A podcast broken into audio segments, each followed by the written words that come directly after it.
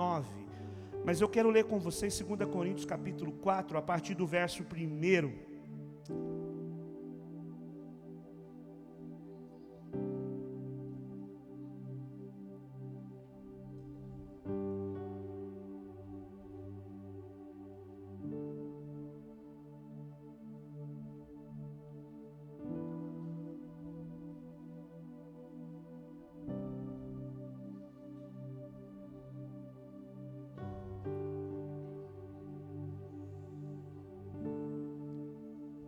Você achou? Pode dizer amém?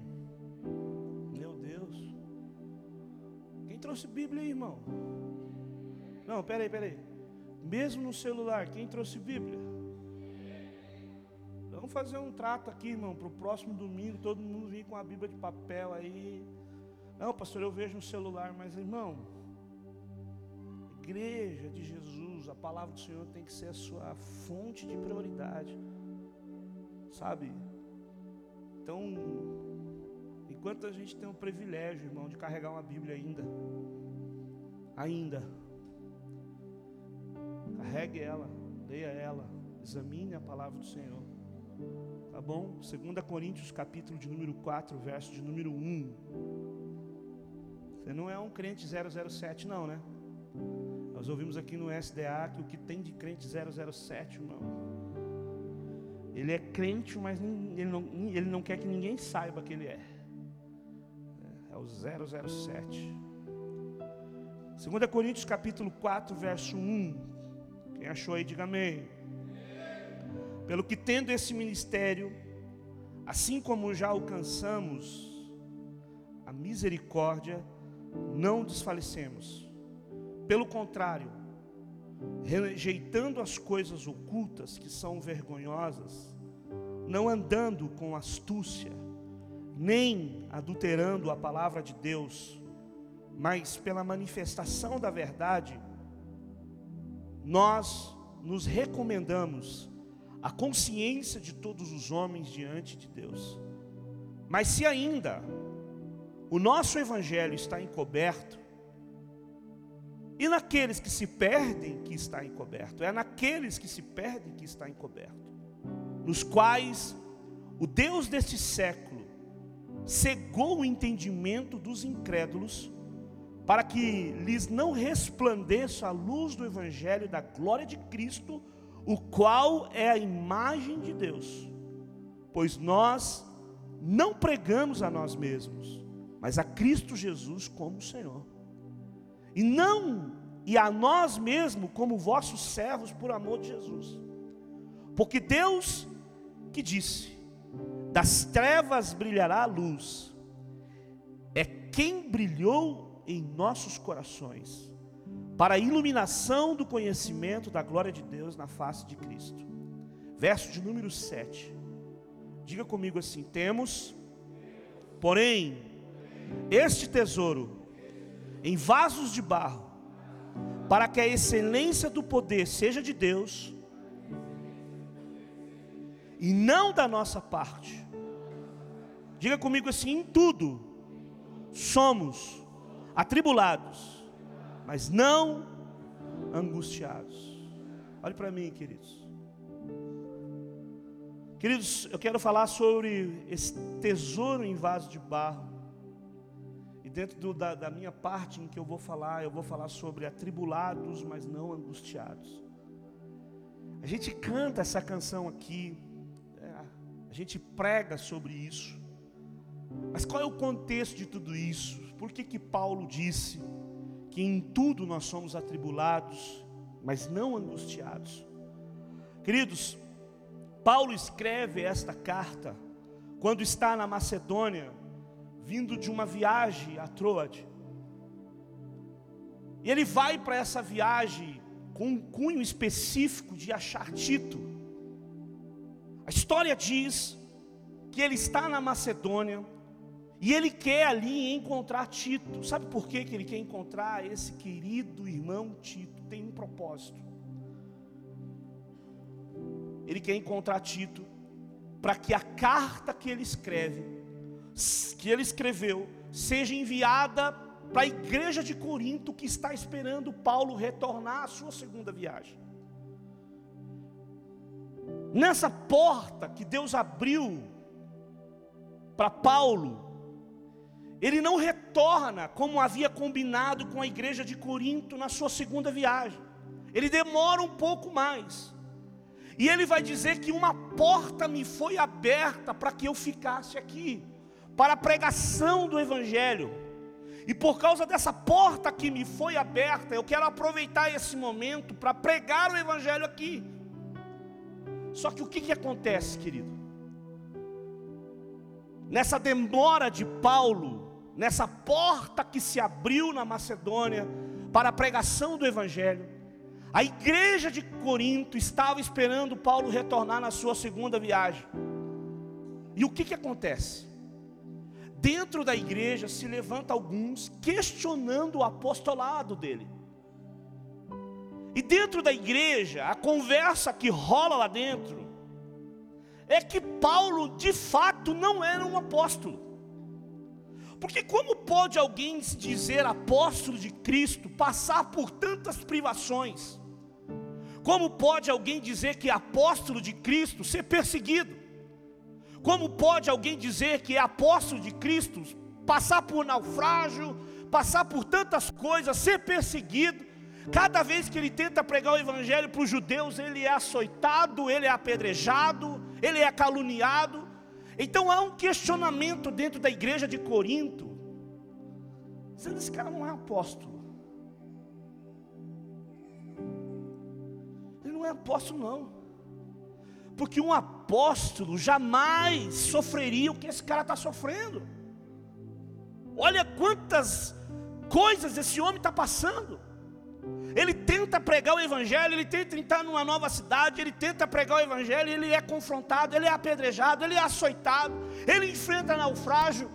Esse homem não é apóstolo. E esse comentário começa a rolar dentro da igreja. E Paulo tenta encontrar então Tito. E ele escreve uma carta para a igreja de Corinto.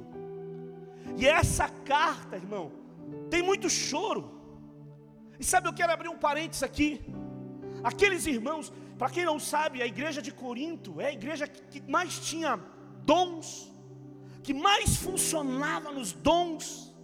Tinha dom daquilo, dom daquilo, dom daquilo, mas é a igreja que mais deu problema para o apóstolo Paulo. Mas é uma igreja que o apóstolo Paulo amava, amava, mas uma igreja problemática, uma igreja que além de não apoiar o ministério do seu próprio pastor, também deixava que os falsos mestres entrassem no meio deles e pregassem um evangelho totalmente barateado.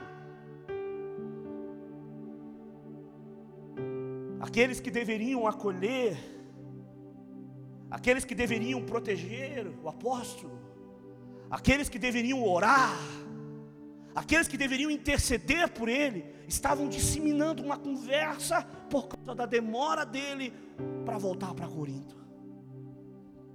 Já que ele está demorando, vamos disseminar aqui que ele é um falsário. E começa essa conversa no meio da igreja. E aí ele escreve a carta de 2 Coríntios para defender o seu ministério. É uma defesa. 2 Coríntios é uma defesa do apostolado dele. E aqui ele começa então a defender a sua chamada. Ele começa a defender o seu ministério. Irmão, olhe para mim aqui, irmão. Olhe para mim. Quem está me ouvindo aqui, diga amém. Como é que pode alguém que abriu tanta igreja como ele?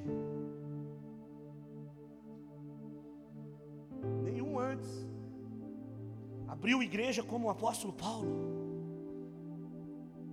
Nenhum homem como esse homem andou e viajou três viagens missionárias assim poderosas. Como que alguém pode se levantar e questionar o ministério de um homem desse? Poderia questionar o meu. Mas do apóstolo Paulo? O cara que desbravava lugar, o cara que não tinha medo, o cara que, irmão, o cara está numa, numa viagem. E no meio da viagem, o navio se quebra inteirinho, tem presos dentro dele. Paulo está sendo, é um dos presos ali. E Paulo podia criar um motim ali, agora eu vou fugir. Não, ele fala: ninguém aqui vai se perder, ninguém aqui vai fugir. Deus vai guardar a gente. Abre igrejas em tantos outros lugares. Mas tem gente questionando o ministério dele, a ponto dele escrever uma carta para defender o seu ministério. Você já pensou nisso? A igreja de Corinto deu mais problema para o apóstolo Paulo do que qualquer outra igreja, irmão. Agora olhe para mim. Igreja cheia de dom. Mas uma igreja que tá, até na hora da ceia brigavam. Você está aqui ou não? Uma igreja que na hora da ceia tinha problemas porque os ricos que tinham mais condições traziam mais coisas para a ceia. E os pobres que não tinham condições não traziam muita coisa. O que, que acontecia? Quem tinha mais condição se apossava da mesa primeiro. E quem não tinha condição ficava para trás. Até na hora de partilhar da mesa da ceia, eles tinham dificuldade. A ceia deles fazia mais mal do que bem. A ceia que era para promover comunhão, promovia desunião. A igreja que tem dom, que tem profecia, que tem milagres, mas que tem problema. A igreja que está dando problema. Só que Paulo escreve uma carta para essa igreja. E eu acho interessante que Auren Wisber, Howard Wisber, ele fala uma coisa muito poderosa. Eu até quero que vocês coloquem essa frase para mim. Quando Satanás cega a mente do pecador, o ser humano tem mais facilidade em acreditar em mentiras do que crer na verdade. Eu vou repetir mais uma vez. Quando Satanás cega a mente do pecador, o ser humano tem mais facilidade em acreditar em mentiras do que o crer na verdade, porque tem um apóstolo que abriu a igreja, que está pregando o evangelho, mas eles têm a capacidade de acreditar numa mentira. E o questionamento da igreja é: isso aí não é apóstolo. O apóstolo está sendo perseguido? Que isso? O apóstolo está sendo quase morto, quase morreu o apóstolo está sendo apedrejado, o apóstolo está sendo arrebentado, isso não é apóstolo. Esse é o questionamento que está dentro da igreja.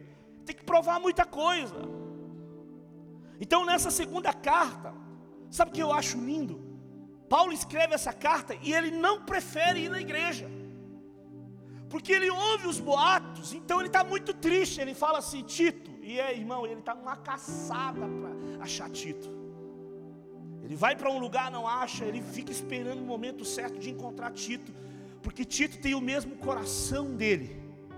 E ele diz assim: Olha, Tito, leve essa carta e leia para a igreja, porque se eu for lá, 2 Coríntios, capítulo de número 2, capítulo de número 2, o verso 3 e 4. Olha a versão, a mensagem. Vocês conseguem ver aí? Vamos lá. Olha o que ele escreve. Enquanto escrevo, está escrevendo a carta, para que Tito leia na igreja de Corinto.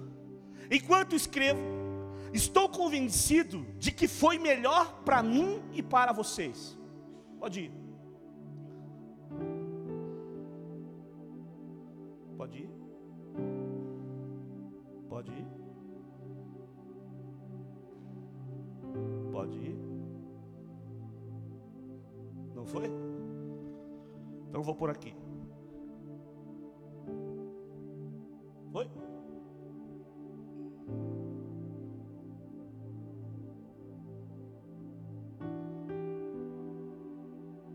Eu vou ler aqui.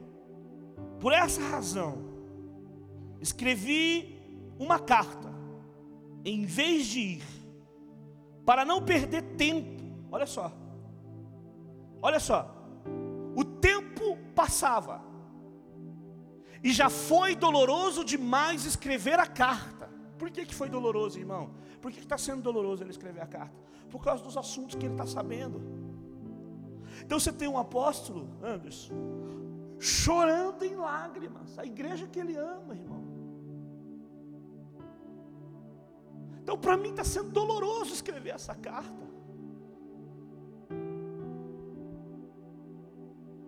Por quê?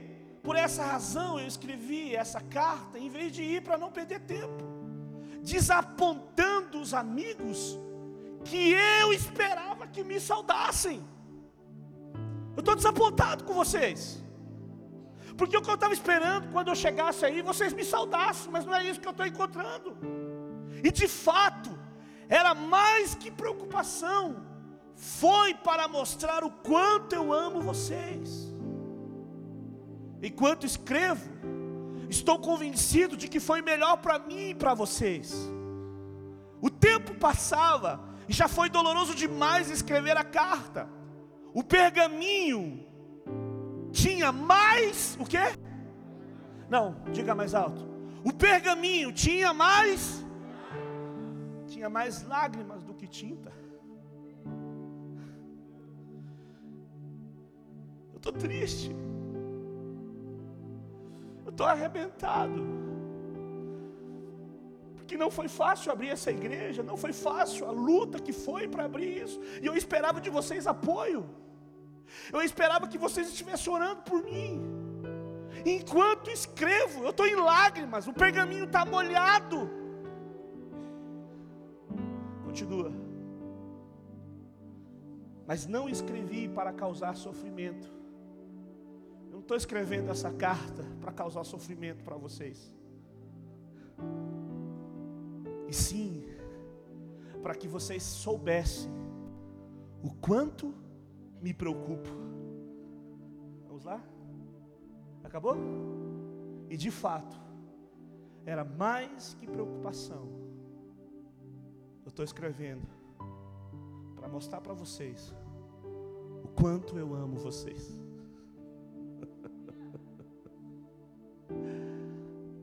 Por isso que eu não fui. Porque se eu fosse, eu ia machucar vocês. Eu ia ferir vocês com palavras. Como eu aprendo aqui, irmãos.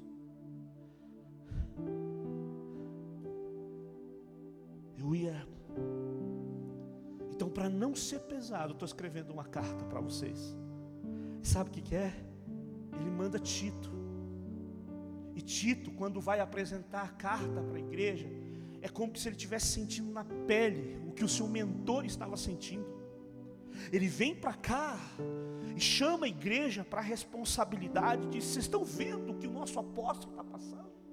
Como é que vocês têm a capacidade de falar que ele não é apóstolo? Como é que vocês têm a capacidade de questionar o chamado desse homem?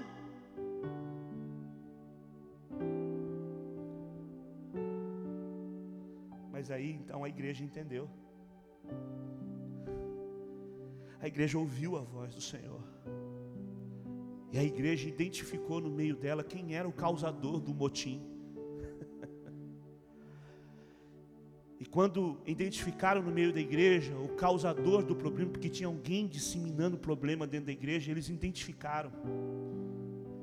Sabe o que a igreja fez? Se reuniu, excluíram essa pessoa colocar em disciplina, vai ficar afastado, porque você foi o causador do problema. Só que aí Paulo, meu Deus, identificado o causador do problema, a igreja de pronto acata a orientação de Paulo, corrige com disciplina. Aquele que tinha cometido o ato de pecado, ao ser confrontado, ele começa a criar mais motim ele começa a colocar em xeque o, o apostolado dele. Então, ele é confrontado, ele é colocado de disciplina. Mas o que o apóstolo Paulo sugere é tremendo, irmão. Que na mesma intensidade que a igreja foi pronta para disciplinar o cara, quem está aqui? Quem está aqui? Paulo diz assim: na mesma intensidade que vocês disciplinaram ele, para que ele se corrigisse, eu quero orientar vocês em mais uma coisa. Eu quero que vocês também sejam intensos para amar ele agora. Vocês são tão intensos para disciplinar, mas eu quero exortar vocês. Não deixe de amar ele. Traz ele para perto. Sabe por quê? Paulo disse assim: porque se vocês deixarem ele de lado, ele vai ter problemas emocionais. Ele vai se sentir tão culpado que vai se afastar do meio de vocês. Eu não quero que ele se perca. Eu sei que ele causou problema. Eu sei que ele trouxe problemas para vocês. Mas em vez de vocês afastá-los, essa é a igreja que nós sonhamos. Eu posso ouvir um amém? Que quando precisar corrigir, disciplinar, nós vamos estar prontos. Mas não é a igreja que vai se levantar para apontar o dedo, mas é a igreja que vai amar aquele que está sendo cuidado pelo Senhor. Na mesma intensidade que vocês disciplinaram, vocês agora devem amá-lo para que este irmão não sofra os efeitos emocionais da culpa, daquilo que ele havia cometido. Sabe o que, que Paulo está falando? Quem estava aqui domingo passado? Oferece o fardo leve do Evangelho. Alivie esse peso emocional. Eugênio Peterson diz assim: a, a, a tradução dele diz assim: o meu conselho para vocês, igreja, é que vocês derramem amor em cima desse rapaz. Não, você não está entendendo. O meu conselho, igreja, é que vocês derramem amor em cima desse homem.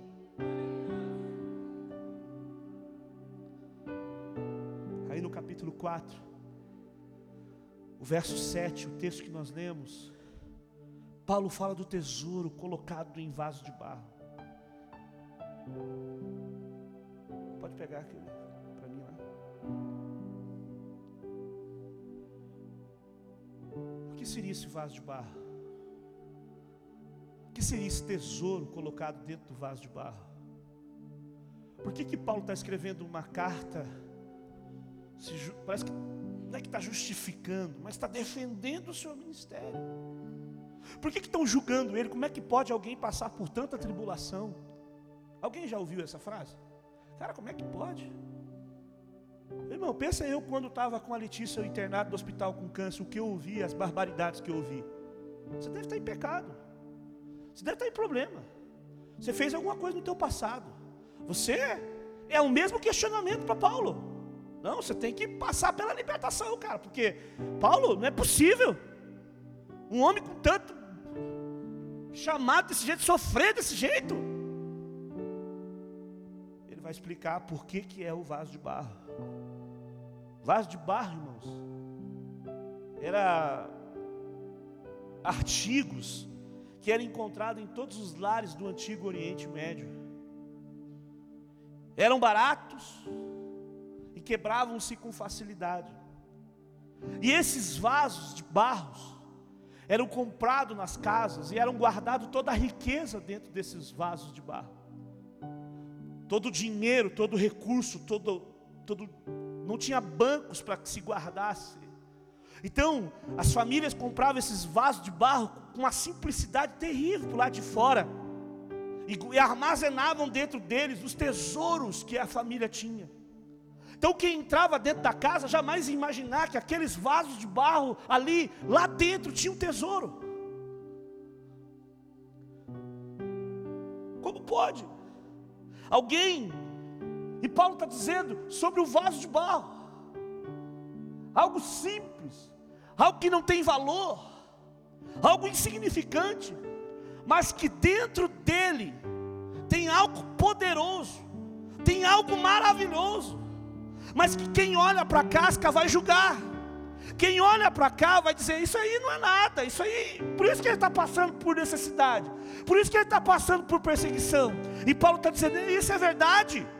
Eu sou esse cara, eu sou um vaso de barro. E vocês estão olhando para fora, mas vocês não sabem o que eu carrego aqui dentro de mim.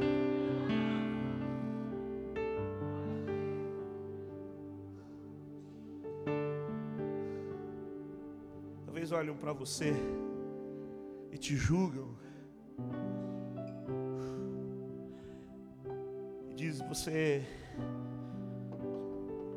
quem é você para dizer alguma coisa? Quem é você para se achar alguma coisa? Você acha que você é alguma coisa? Mas as pessoas se esquecem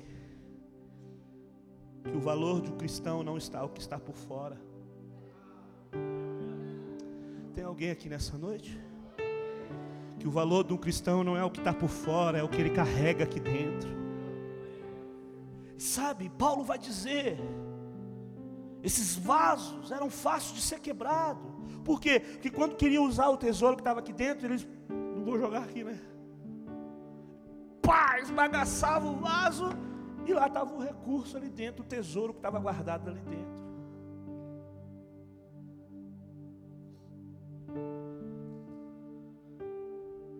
Trazendo para um conceito espiritual, qual foi o primeiro vaso de barro que foi constituído?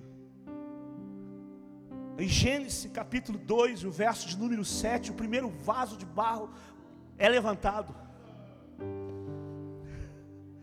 O homem é construído, vaso de barro, é barro, mas o, o dono do vaso do barro chega e sopra dentro dele um tesouro poderoso.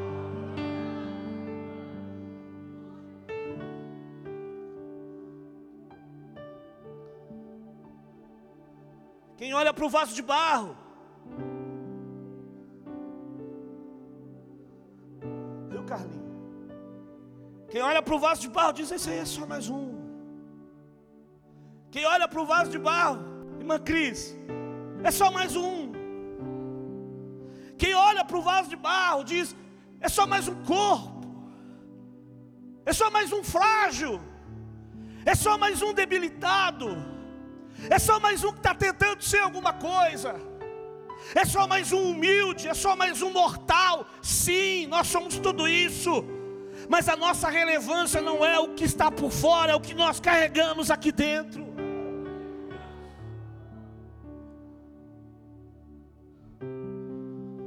Gosto de um comentário que nós juntos aqui com os pastores, lendo ali, de um livro que eu ganhei do Dr. André, que é aquele azulzão, esqueci o nome. Champlin. PHD, ele diz uma coisa assim: o corpo físico é o veículo de expressão que possuímos nessa dimensão terrena. Quem está aqui? Corpo físico é o veículo de expressão que possuímos nessa dimensão terrena. Um veículo extremamente humilde, diga assim: um veículo extremamente humilde. Olha para o irmão do seu lado e diga assim: nunca se esqueça que você é um veículo, mas tem que ser humilde.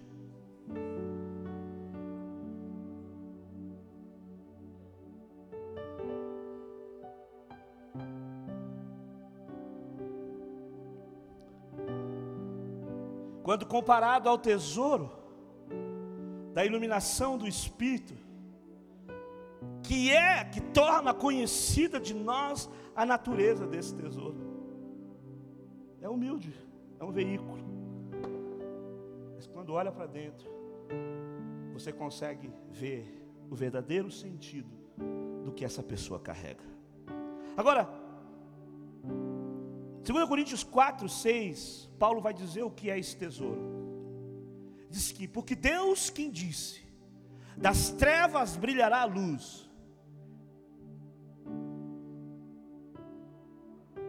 e é quem brilhou em nossos corações para a iluminação do conhecimento da glória de Deus, da face de Cristo. Aí ele vai dizer: temos, porém. Qual é o tesouro? Então você volta um versículo antes. Volta lá. A iluminação do conhecimento da glória de Cristo na face de Jesus Cristo. Sabe qual é o tesouro? A iluminação do conhecimento. Que conhecimento? O Evangelho. O tesouro que nós carregamos é a iluminação do conhecimento da glória de Deus que está na face de Cristo. O que? O evangelho que está nele. Sabe qual é o tesouro do homem? Sabe o que o homem carrega? É o evangelho, a glória de Deus está dentro do homem, ele carrega as boas novas. Esse é o tesouro. Então o corpo limitado veio do pó da terra, e Gênesis 3,9 vai dizer que para lá ele vai voltar. Amém? Quantos estão conscientes disso? Meu Deus. Quantos estão conscientes disso, irmão? Se você não está consciente, vai lá na cemitério Água Verde, tem uma lápide bem grandona assim, escrita assim: a partir do que o homem nasce, ele tem idade suficiente para morrer. Então a primeira coisa que você tem, tem que ter consciência que a partir do, momento que você nasceu, você tem idade suficiente para voltar para o pó da terra. É para lá que nós vamos tornar. É para lá. Agora, tem um tesouro dentro dessa carcaça. tem uma graça maior. Tem algo que te trouxe aqui para essa noite. Porque pela tua carcaça você queria ficar em casa, você queria desanimar, você queria voltar para trás. Que por essa carcaça aqui, ó, a gente não quer nada disso. Mas esse tesouro que, nós carregamos é o que nos faz andar em glória em glória, de vitória em vitória. Esse tesouro é o Espírito Santo, é o Evangelho. É o próprio Jesus em nós, é a Sua palavra. O vaso se quebra, e precisa ser substituído. Amém? Diga assim comigo: o vaso, quando se quebra, precisa ser substituído. Mas o Evangelho jamais. O Evangelho é eterno. O Evangelho que você carrega jamais pode ser mudado. O vaso, diga comigo, o vaso. Não, não, melhora, melhora, melhora. Diga comigo, o vaso é frágil, mas o Evangelho é poderoso. Diga comigo: o vaso não tem beleza, mas o Evangelho traz o fulgor da glória de Deus na face de Cristo.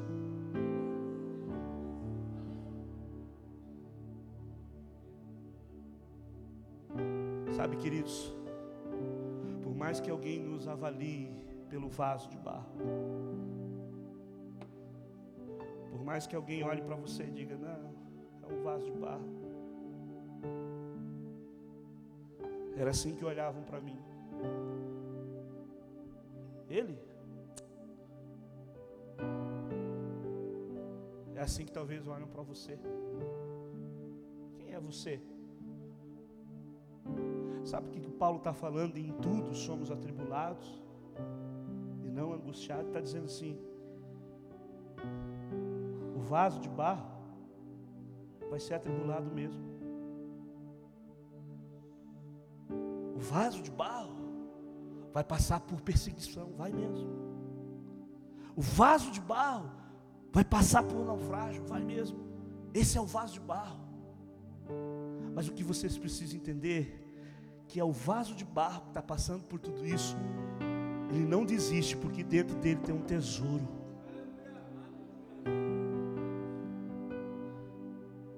Mas o maior exemplo que nós temos é em Filipenses 2,5. Que ele, mesmo sendo Deus, não teve por usurpação ser igual a Deus, mas tomando forma de servo, se tornou o que?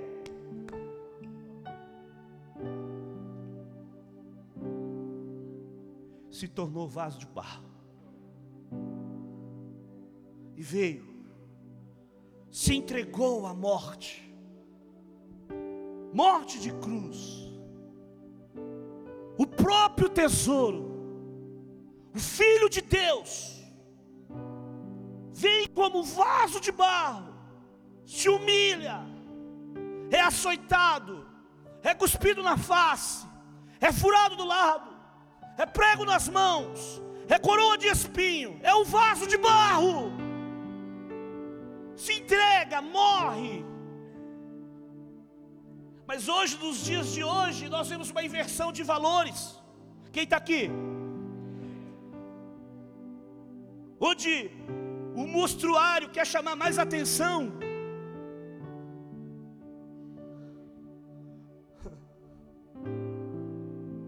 Onde o monstruário quer chamar mais atenção do que as joias. Hoje nós vemos uma inversão de valores, onde a moldura quer ter mais destaque do que a obra de, do, do, do pintor. Hoje nós estamos vendo uma inversão de valores onde os, os pratos, os talheres querem chamar mais atenção do que as pessoas que estão em volta.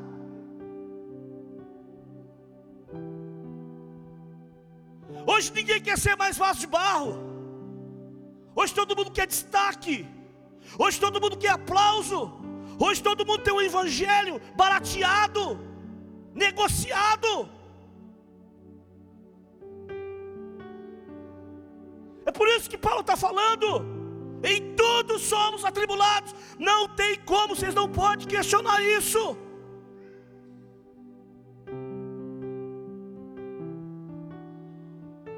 Fraqueza do vaso.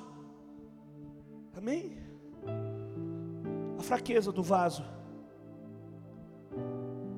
Ela ressalta o poder de Deus. Ai, irmão.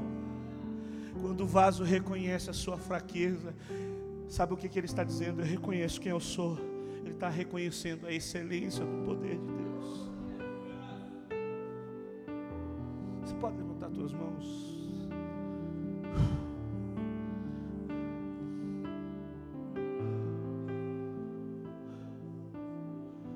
Esse teclado para mim, por favor.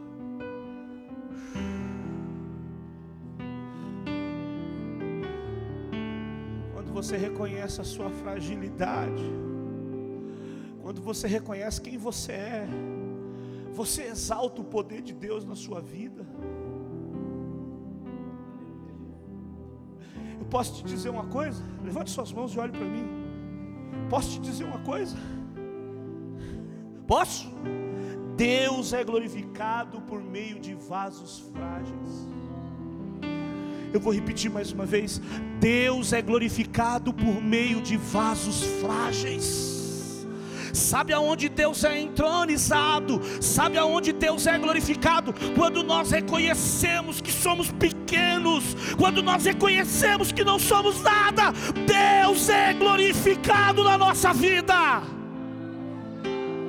Eu quero pedir para que você levante as suas mãos e que nessa noite toda a soberba do nosso coração caia por terra e que nós possamos ser um vaso frágil e que a excelência seja do poder de Deus dentro do vaso.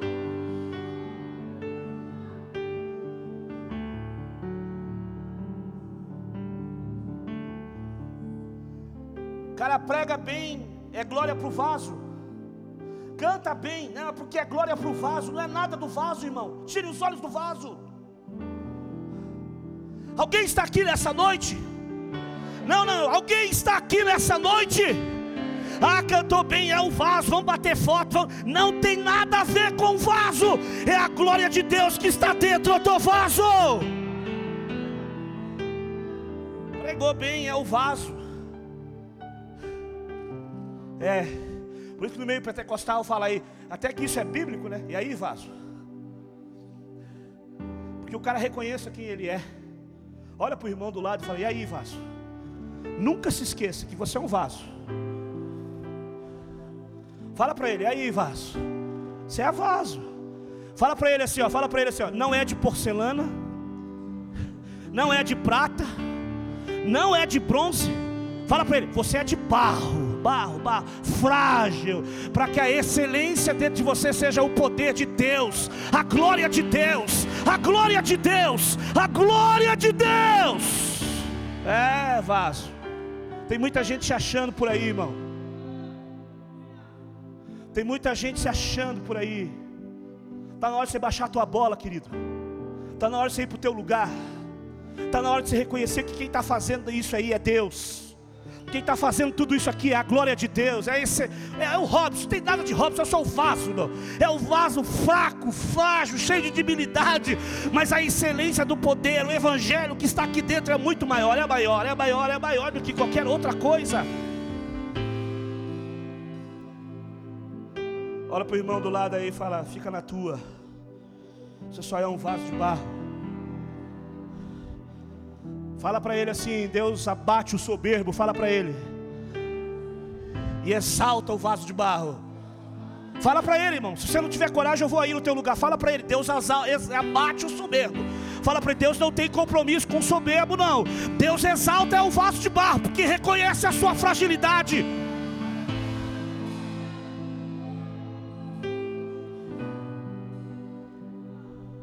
Comprei esse carro porque foi o meu braço. Foi nada.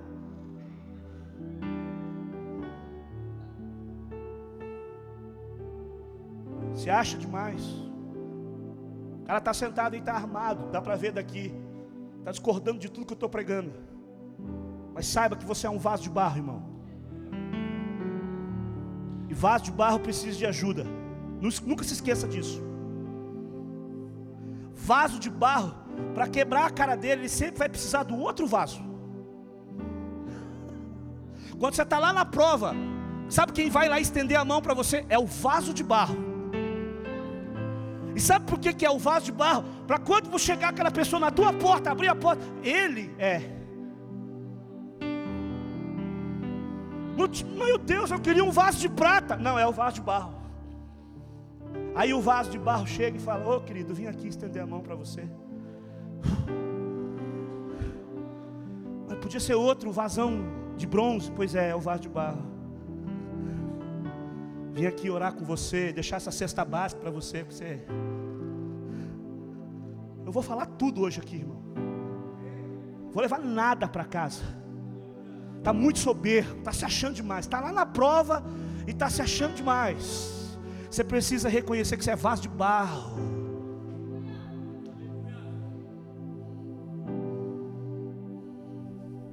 Enquanto você não reconhecer quem você é, vai viver assim. Mas quando você reconhecer que você é um vazão de barro, botar o boca no pó, entender que não é pela força do seu braço, não é pelo teu conhecimento, não é porque você já estudou, não é pelas tuas faculdades, não é pelo teu dinheiro, não é pelo dízimo que você dá aqui, não é pelo teu dinheiro, não é pelo carro que você estacionou aí fora. A excelência do vaso. Pega o vaso, olha assim, ninguém dá nada. Isso que é bonito. Quem dá alguma coisa para isso? Não dá nada. Mas quando o vaso é quebrado, se vê dentro dele o valor que ele tem. Muita gente que se quebrar ele, irmão, só vai sair murmuração.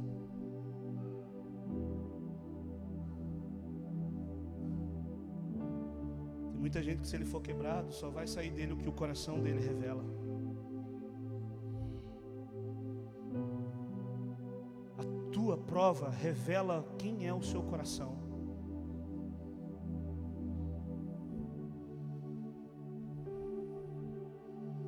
Precisamos entender é que nós somos totalmente dependentes dele.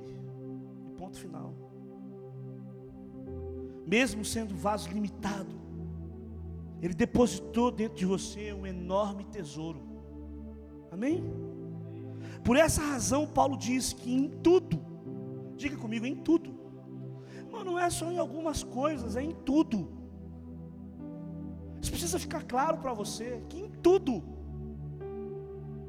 em tudo vamos ser atribulados. Essa palavra no grego, essa palavra original, ela fica mais claro para nós quando ela diz assim, Paulo está dizendo assim, em tudo somos atribulados, quer dizer, em tudo nós somos prensados, nós somos espremidos, Sabe, irmão, nós estávamos vendo uma, uma foto, era como se fosse uma prensa de azeite, um lugar onde uma pedra grande era colocada e macetado aquelas azeitonas. Esse atribulado é, olha, você é colocado no meio dessa pedra e você é pressionado de todos os lados. Você é esmagado de todos os lados. A palavra original vai dizer que você é exprimido com firmeza. Tem uma metáfora lá que ele diz assim que nós somos aborrecidos às vezes. Fomos afligidos.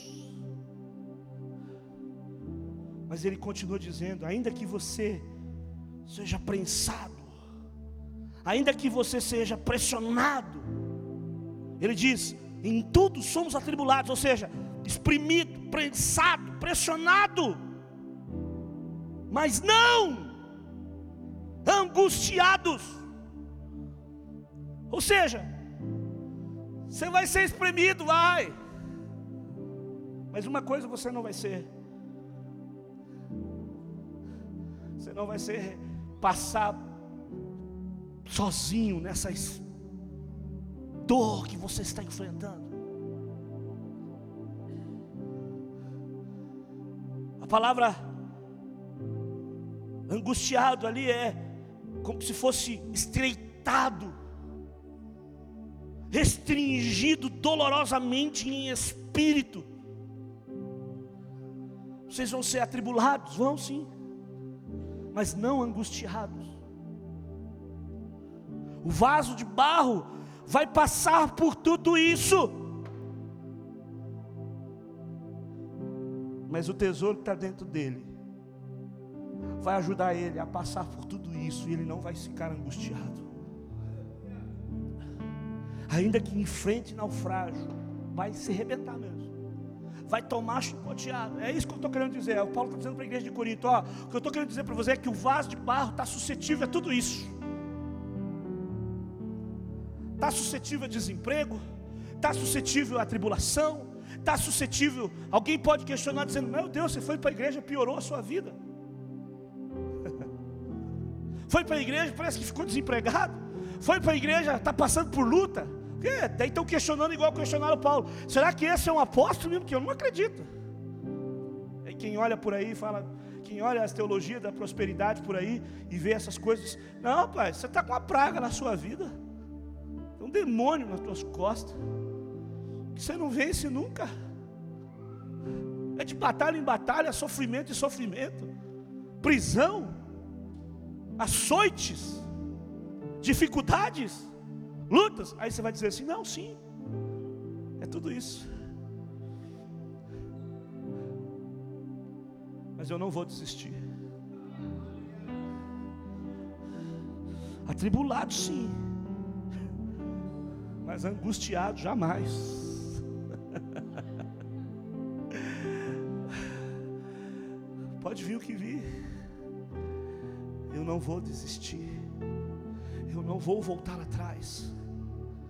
Ou seja, não significa, queridos, que você não vai passar por lutas.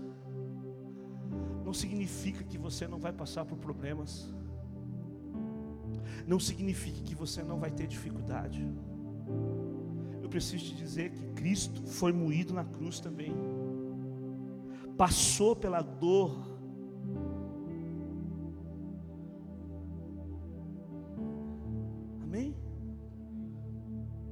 preciso dizer para você que talvez a sua atribulados, é, que você nunca pade, padeceria necessidade.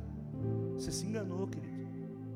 Talvez o evangelho que pregaram para você é que você nunca sofreria uma traição, que você nunca seria rejeitado.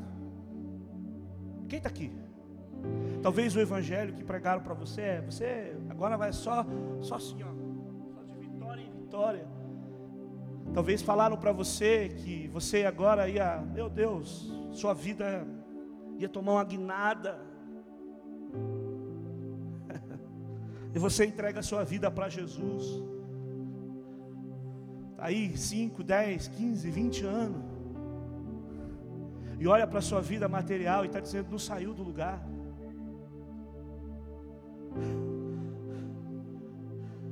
Olha para tudo que você conquistou e você olha para trás assim diz: Meu Deus, andei, andei, andei e não saí do lugar. Mas o que Deus está falando para você, que o que você não está vendo, é que dentro de você, o tesouro do Evangelho continua intacto. Foi afligido? Foi. Tribulação? Foi. Desemprego? Sim. Traído? Sim. Foi falar, falaram mal? Falaram. Criticaram? Criticaram. Zombaram? Zombaram. Mas você está dizendo, é só o vaso de barro. Posso te falar? Para que a excelência do poder de Deus apareça, o vaso tem que ser quebrado. Sabe quando as pessoas viam que tinha um tesouro dentro do vaso? É quando, ó, dentro dele, o tesouro aparecia está sendo moído, levanta a mão para cima. Está sendo afligido, levanta a mão para cima, porque agora que está aparecendo o que você carrega dentro de você.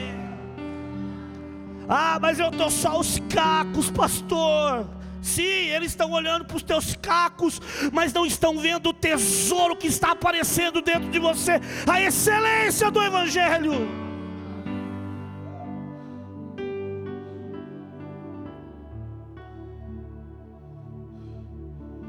Você não sabe o que eu estou passando, pastor.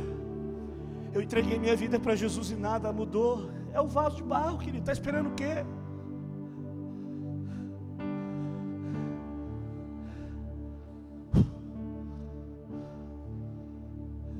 Está esperando aplauso, recompensa. Se nós esperarmos isso antes, pode voltar para casa. Se eu esperar a unanimidade dessa igreja, eu volto para casa chorar, irmão. Esses dias Joyce falou comigo assim: você já parou para pensar que no meio de 500 pessoas, talvez tem pessoas ali que na mesa estão falando de você, criticando você, falando mal de você? Robson, você precisa entender que nem Jesus foi unanimidade, nem você vai ser. Então tire isso da sua cabeça. Você só é um vaso de barro. Só que o que não pode ser adulterado é a palavra aí dentro que você carrega.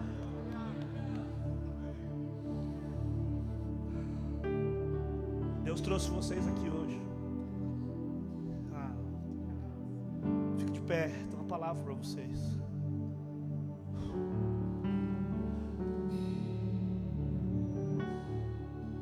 Fecharam a igreja com eles.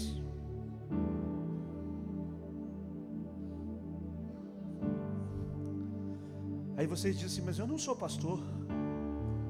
Mas como pode alguém dizer que não é pastor, está preocupado com as almas que estão lá? É que vocês não têm o que as pessoas olham para o vaso de barro querem, o título. O título é só um vaso de barro. Mas o tesouro está dentro de vocês, é isso que vocês carregam. A igreja fechou. O pastor entregou a igreja, os irmãos estão tudo perdidos. Mas eles estão juntando na casa dele os irmãos todos de novo. Aí, não, eu não sou pastor, eu não tenho uma chamada. Pare de dizer isso, vocês já foram chamados há muito tempo. E se vocês vieram aqui atrás de uma palavra, a palavra é essa: está na hora. Vamos para cima. Agora, espere como Paulo, vão te julgar, vão criticar, vão avaliar você. Ele não é, ele não tem chamada ele não é escolhido, ele nem consagrado é. Estão olhando para o vaso de barro. Mas dentro de você tem um tesouro.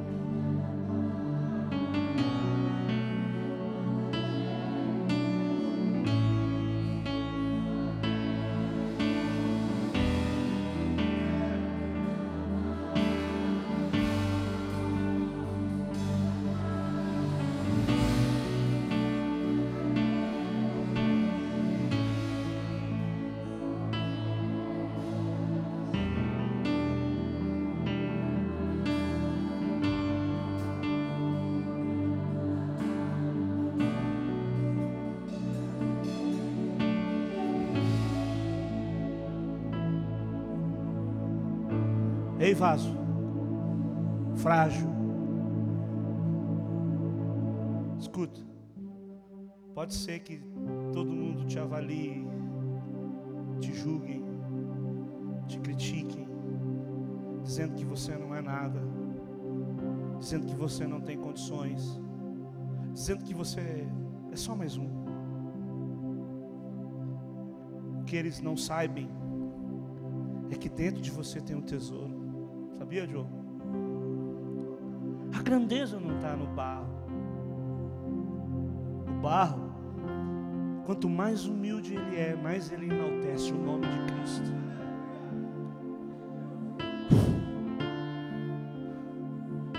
Eu quero que venha aqui para frente só os vasos, os barros.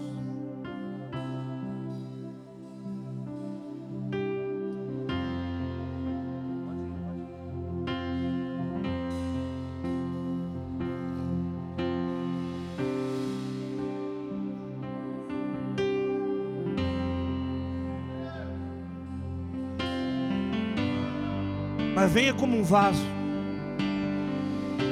Venha reconhecendo a sua fragilidade. Venha reconhecendo a sua pequenez. E talvez você está dizendo em tudo eu sou atribulado. Mas uma coisa você não será angustiado. Não vai desistir, não. Não, não, não, não. Vai ser prensado. Vai, vai. Tem hora que você vai pensar em desanimar. Que você vai fazer igual Paulo, escrever carta chorando, dizendo: Meu Deus, eu não esperava isso deles. Sabe, tem hora que você esperou o apoio de tanta gente, de tantas pessoas, como o apóstolo Paulo. E ele diz: Eu estou escrevendo esta carta chorando, gente. Mas eu quero que vocês saibam que eu estou derramando amor em vocês.